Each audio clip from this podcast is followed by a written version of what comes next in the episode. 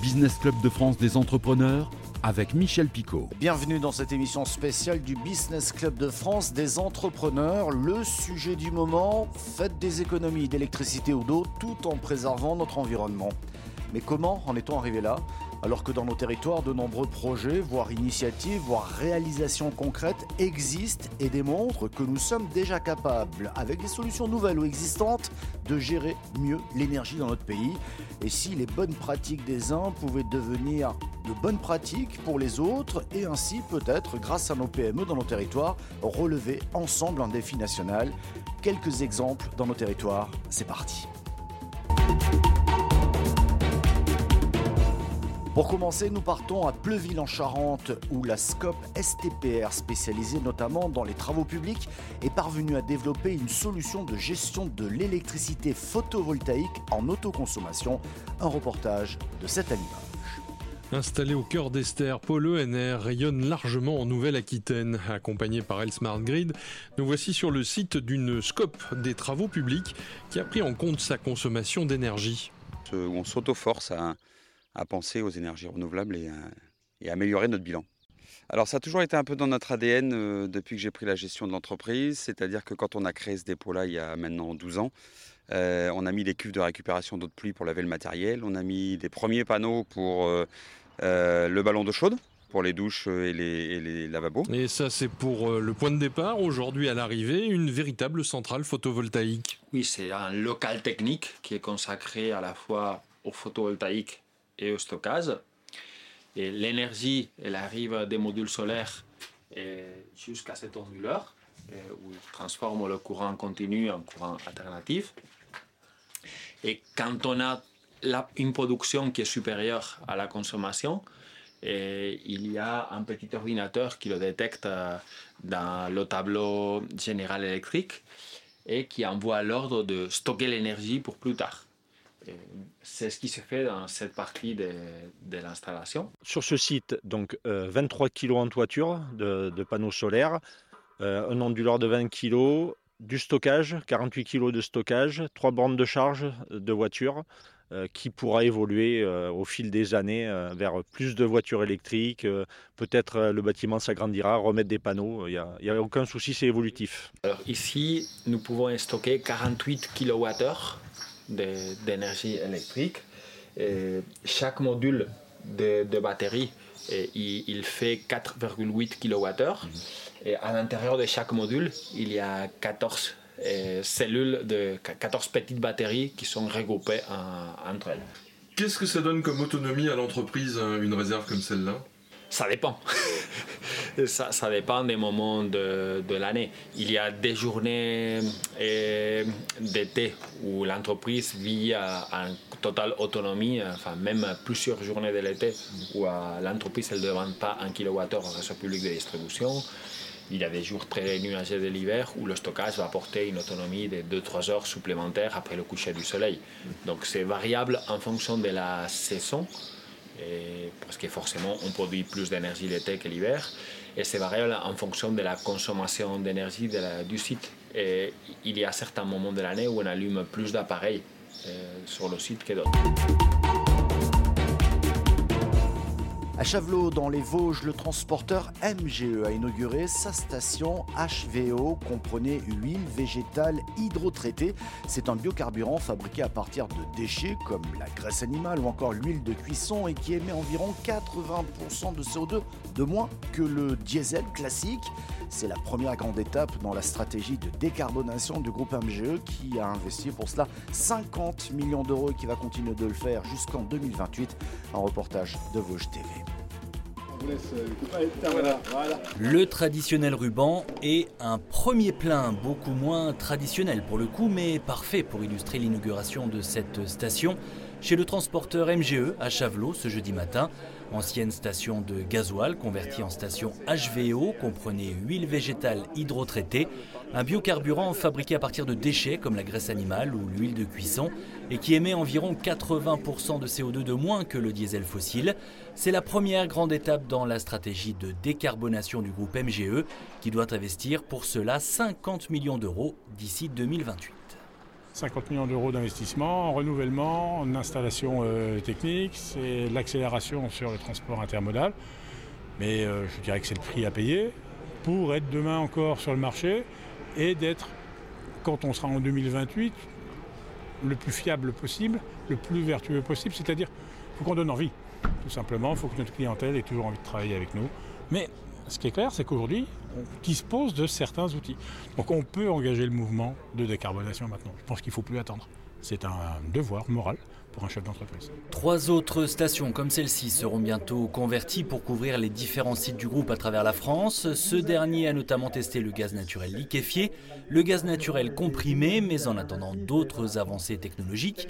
Et même si elle est pour le moment au litre 20 à 30 centimes plus cher que le gasoil, c'est donc avec l'huile végétale hydrotraitée que roulera la flotte MGE qui compte près de 500 poids lourds, un bon choix selon la société Altens, fournisseur de carburants alternatifs et de combustibles renouvelables basé à La Rochelle. L'avantage du HVO, c'est que c'est une solution déjà compatible avec le matériel existant, donc on n'est pas obligé d'attendre euh, les technologies du futur comme l'hydrogène ou euh, voilà, les camions électriques avec des euh, autonomies plus importantes. On peut déjà décarboner tout de suite. Ça, je pense que c'est important parce qu'il y a une, voilà, une prise de conscience qui a été faite autour bah, voilà, des événements climatiques et du changement climatique global, et il faut agir tout de suite. On vient de vivre un été d'enfer, avec des incendies, des sécheresses. C'est bien la preuve que tout est en train de se détraquer. Il est vraiment temps qu'aujourd'hui, on, se dépêche de rattraper autant qu'on peut situation. Si les eurodéputés ont voté cette année l'interdiction des voitures neuves à moteur thermique dès 2035, le groupe MGE anticipe ici de futures directives pour les poids lourds.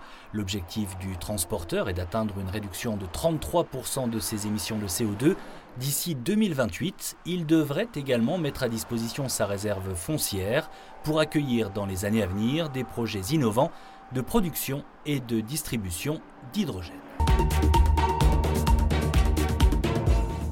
Alors on a parlé d'électricité et de gaz, parlons de l'eau, alors que la France vient de vivre la plus importante période de sécheresse de son histoire. Un rapport public publié en juillet dernier fait polémique. Selon ce dernier, en moyenne, 20%, même si ce chiffre semble un peu faible, on va dire 20% de l'eau potable est perdue. Elle est perdue tout simplement à cause des fuites sur les réseaux de distribution, en cause justement les canalisations qui sont vieillissantes, dans des sols qui bougent aussi des conditions qui obligent les agents des syndicats des eaux à être sur le qui-vive quotidien. Un reportage à Morange de Moselle TV. Tous les matins, c'est la même routine pour Pierre. À chacune de ses prises de poste, il scrute les statistiques du réseau sur les dernières 24 heures. Je regarde ce qui est sorti du forage. Ça va me servir à, si j'ai des consommations anormales, d'aller chercher une fuite. Grâce à un logiciel, Pierre affine ensuite ses recherches. À Morange par exemple, chaque quartier dispose d'un compteur qui va lui permettre de retracer la consommation quart d'heure par quart d'heure. Justement, certains chiffres viennent de l'interpeller. À 4 heures du matin, normalement les gens euh, ils dorment. J'arrive à 0,8 m3 et à 4h15, 1,2. Au vu de ces statistiques, l'agent va vérifier de ses propres yeux s'il y a une fuite dans le quartier concerné. Après avoir ouvert l'accès au réseau à deux endroits différents, Pierre va se servir de cet appareil, un corrélateur. On a deux émetteurs, le 1 et le 2. De là, on va injecter un espèce de courant dans la conduite. C'est des ondes. Et à un moment donné, les deux ondes, elles doivent se toucher. Et où elles se touchent, on va avoir un pic. Et ce pic-là, c'est où se trouve la fuite. Ici, aucun des pics n'indique un défaut. Dans le cas contraire, les agents vont utiliser cet outil pour localiser précisément la fuite grâce au son. Leur signalement va ensuite déboucher rapidement sur des travaux, comme dans cette rue où la fuite va être réparée en seulement quelques heures. Grâce à cette surveillance accrue, le rendement du syndicat des eaux locales est 7% supérieur à la moyenne nationale, mais l'organisme veut aller encore plus loin en observant à distance les consommations chez ses 6000 abonnés. Ce que l'on souhaite faire et à terme, d'ici 3-4 ans, c'est que tous nos compteurs soient équipés de tête émettrices, de façon à ce que l'on puisse euh, faire une relève mensuelle et le technicien qui est astreint, en fonction des données qu'il a, on peut dire, bah oui, il y a eu une fuite là ou il y a eu une fuite à un autre endroit et on peut intervenir. Le syndicat a également entamé un vaste programme de sécurisation de son réseau avec le remplacement de certains tronçons de canalisation datant des années 60. À chaque chantier, ce sont plusieurs centaines de milliers d'euros qui sont investis. Et vous l'avez bien entendu, détecter et réparer les fuites, les actions de ce syndicat des eaux pourraient devenir en fait une norme nationale. Mais nous pourrions aussi utiliser les eaux de stations d'épuration pour arroser les jeunes arbustes dans les jardins publics par exemple. Et c'est ce que fait la métropole brestoise, une initiative liée à la sécheresse qui s'est installée en Bretagne dès le mois de mai et qui a imposé à la municipalité des contraintes strictes dans l'entretien de ces espaces verts. Un reportage de TBO. Utiliser les eaux de la station d'épuration pour arroser des jeunes arbustes de la métropole brestoise. Une initiative liée à la sécheresse qui s'est installée en Bretagne depuis le mois de mai et qui impose désormais à la municipalité des contraintes strictes dans l'entretien de ces espaces verts. C'est inédit. Euh, on a commencé jusqu'à présent à essayer de faire des économies d'eau, mais voilà, ça ne suffit pas euh, cette année. Et maintenant, on en est à ne pas vouloir utiliser la ressource eau potable. Donc, euh, ce qui nous reste comme solution, c'est l'eau non potable mais qui sanitairement est tout à fait euh, correcte pour euh, arroser les végétaux. Une solution inédite qui permet de sauver 400 plantations récentes si elles sont arrosées avant 8 h du matin uniquement. Aujourd'hui, je vais commencer à, 8 à 7h40 et je suis venue à 6 h du matin. Si cette professionnelle salue l'initiative, elle reste inquiète face à une situation encore jamais vue dans la cité du Ponant. Les arbres aussi, euh, bah, nous on arrose les nouveaux, mais les autres ils n'ont pas d'eau non plus et euh, on voit qu'ils sont en souffrance. Ils perdent beaucoup leurs euh, feuilles. donc oui, non, moi, je suis très inquiète pour, pour, le, pour leur futur à eux. Cette solution d'urgence pourrait-elle devenir pérenne Trop tôt pour se prononcer, selon cette élue brestoise? On n'a pas de normes au niveau européen ni au niveau national pour encore. Donc, j'ai envie de dire, on expérimente. Et on a la chance d'avoir des services qui répondent rapidement. En attendant, d'autres expérimentations pourraient être testées, comme la récupération des eaux de piscine municipale lors des vidanges. Et justement, sur l'eau produite par les stations d'épuration pour arroser les jardins, il n'y a pas de normes précises. Alors, on attend quoi? En revanche, pour les eaux de piscine, la ville de Toulouse utilise déjà cette eau de baignade pour ses espaces verts. Voilà, en France, on n'a peut-être pas de pétrole, comme disait l'autre, mais en tout cas, on a des idées et on pourra aller encore plus loin. Merci de votre fidélité. Cette émission est disponible en audio podcast, mais aussi sur certaines radios et bien entendu en version vidéo sur le site de votre télévision locale. Merci de votre fidélité et à la semaine prochaine.